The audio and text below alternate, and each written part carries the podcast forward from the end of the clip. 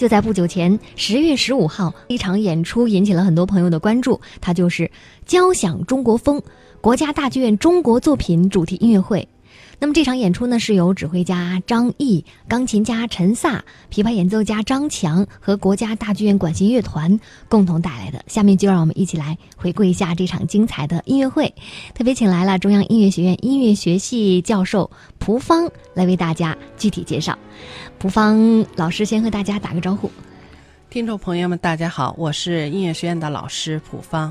嗯，那这场音乐会其实之所以引起大家这么强烈的关注，主要是因为它上演的都是我们中国作曲家创作的中国作品，和我们经常听到的西方作曲家的经典的作品不同。对它这个里边有很多中国音乐的主题、中国的内容，而且呢，这个整场音乐会跨度很大，从第一个作品到最后一个作品，可以说这个相聚的时间有将近半个世纪。嗯，所以是容纳了整个这个五十年之间中国交响乐作品的一些精粹的东西，也让我们了解到我们中国的交响乐、交响音乐的创作实力。对。嗯，那这场交响中国风音乐会上上演的是作曲家赵季平、杜明新、于京军和商佩雷四位作曲家的作品。这四位作曲家是不是可以说代表了我们中国的老中青三代的创作力量？是的，那么最年轻的就是商佩雷，嗯，他还是一个九零后，是我们中央音乐学院作曲系的硕士研究生，还在校读书。对，还在在校读书，才只有二十四岁，这么年轻。而这个最最老的一位作曲家就是杜明新先生，他是出生于一九二八年，所以他今年应该是八十八岁高龄。嗯，相差六十多岁的跨度的作曲家。嗯，那么我们先来说说。呃，开场这个演出是商佩雷的作品，他带来的是八仙。您刚才说他只有二十四岁，还是正在中央音乐学院在读研究生。现在的年轻人真的是非常幸运，这么年轻就有这么好的机会。对，因为大剧院有了一个叫青年作曲家呃计划，嗯，那么他是当时最受呃观众所喜爱的作品，就是他这个八仙，所以大剧院呢就是为他呃免费去推推送这个作品。嗯，我们来听听。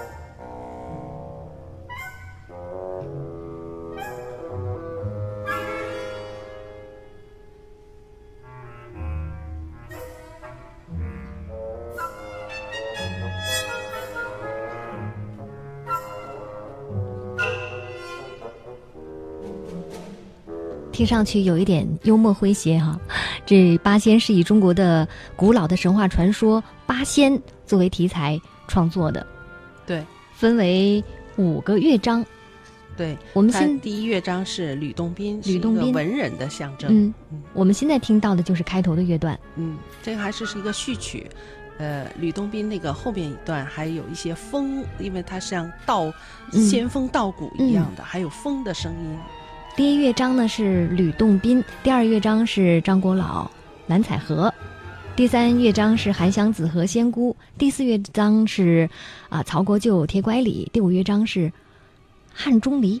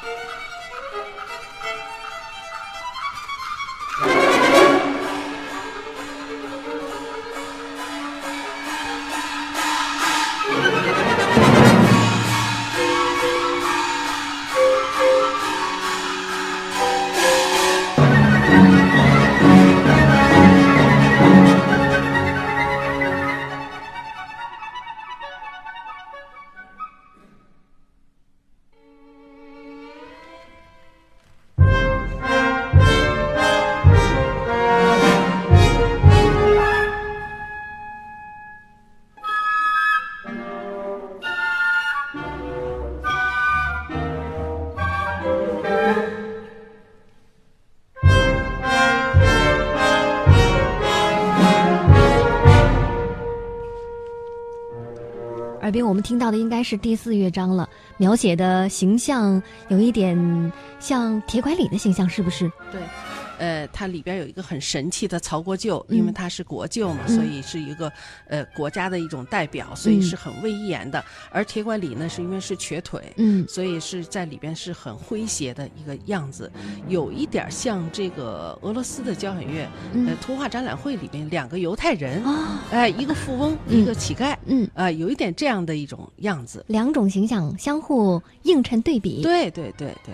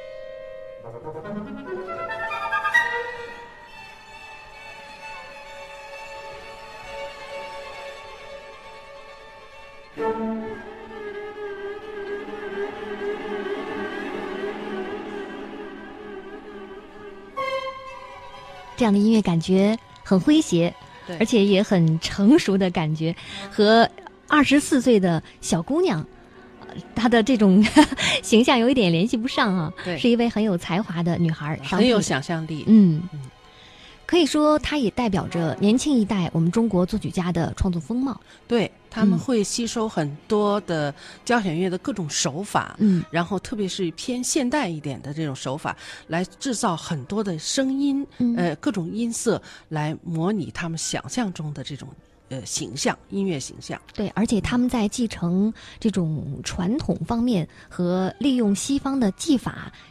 这两者的结合上，一直在不断的做着新的探索。对对，那么当时呃，我们下来以后讨论的时候，也有也有就是呃专家哈提出意见、说，你是不是能够稍微放一点我们熟悉的音调？嗯，就是它实际上它还是能听出来各种呃有戏曲的啊，有一些民间的这种韵味，嗯有一点，但是不不是那么多，嗯，就是也有人提出这个想法。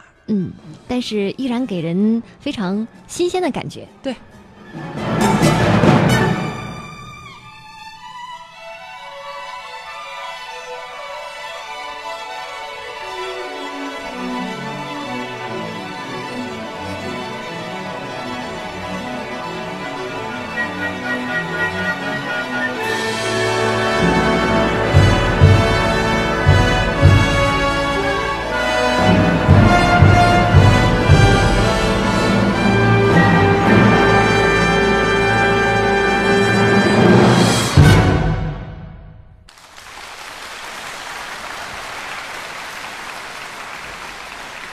在这场交响中国风的演出当中呢，可能在上半场最受人关注的就是于京军先生所创作的那首钢琴协奏曲新奇版了。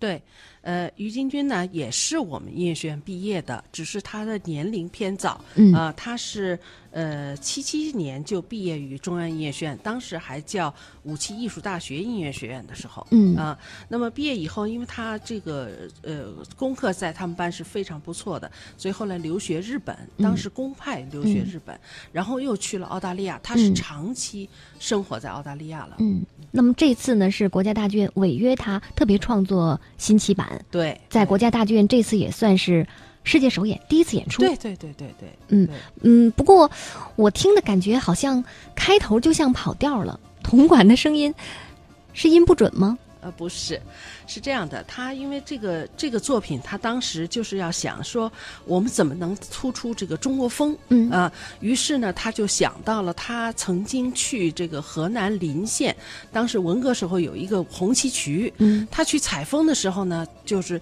听到了很多河南的地方的这种戏曲音乐，梆子，哎，对，给他留下了很深的印象。嗯他就想创作一个完全河南味儿的一个一个交响乐作品。嗯所以呢，把整整个的这个作品全部建立在河南戏曲音乐，包括它这个名称叫这个新奇版。嗯怎么叫啊都是新奇版呢？都是有这个意思，嗯。就是说河南的这个豫剧的开始啊，它有一个叫大旗版。嗯。啊、那么这个这呃大旗版、小旗版都是他们开始，也就是说最开始这个这个，因为过去这个听戏的都是农农民、嗯。或者是乡村，所以大家怎么知道安静下来，能够要开始唱戏了，哦。就是靠这个乐队。嗯。乐队先拉一个曲子，然后呢，大家知道哦，这个戏要开场了，我马上安静下来，我做好了。就算是现在的那种暖场音乐。对，有点那个意思。嗯啊，那么这个这个音乐要非常非常热烈，又本身演奏这个音乐呢，就是这个戏曲的伴奏乐队，嗯所以呢，他们拉出来必然是这个戏曲味儿的。嗯所以于金军呢，就把他的音乐整整呃完整的就建立在这么一个基础上。嗯，就是借鉴了河南戏曲里的很多音乐的旋律。对对嗯对对我。们来听听看。《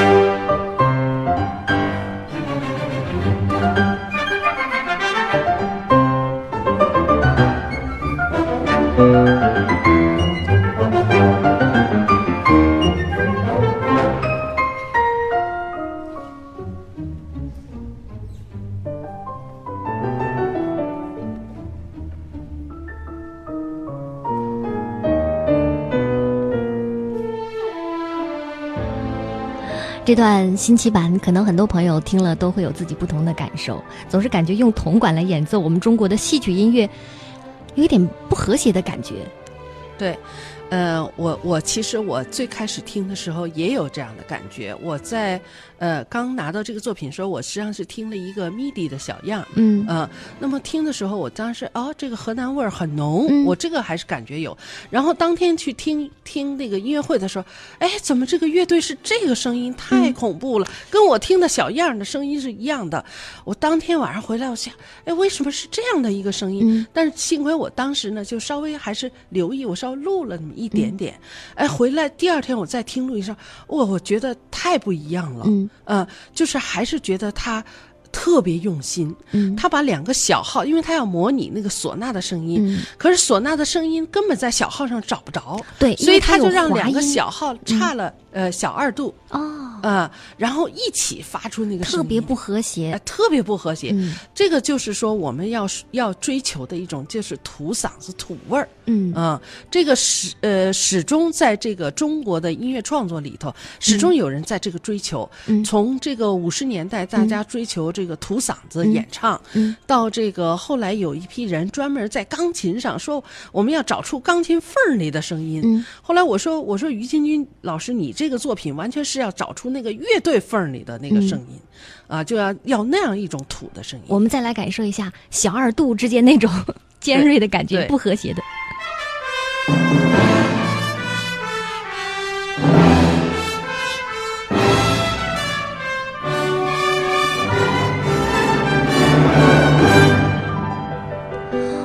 经您这么一解释，还真的是，我以为这两件乐器是要合奏，它没有对在一起，其实不是这样的。不是，他是要诚心要找，而且他后面还紧接着他用双簧管，嗯也同时这么做。嗯啊，所以就更刺激。嗯那么这个刺激实际上是给人留下来很深的印象。我有一个困惑，音乐的目的不就是为了让人带来那种美的享受吗？嗯，它的但是呢，美呢实际上是有多种多样的。嗯就像我们的饮食，甜的东西很好吃，嗯那么苦的、辣的呢，同时也有人，而且还有人爱吃臭的。嗯啊，所以说呢，实际上是千姿百态的嗯这种味道。嗯所以在我们听音乐的时候，有有的时候也是这样。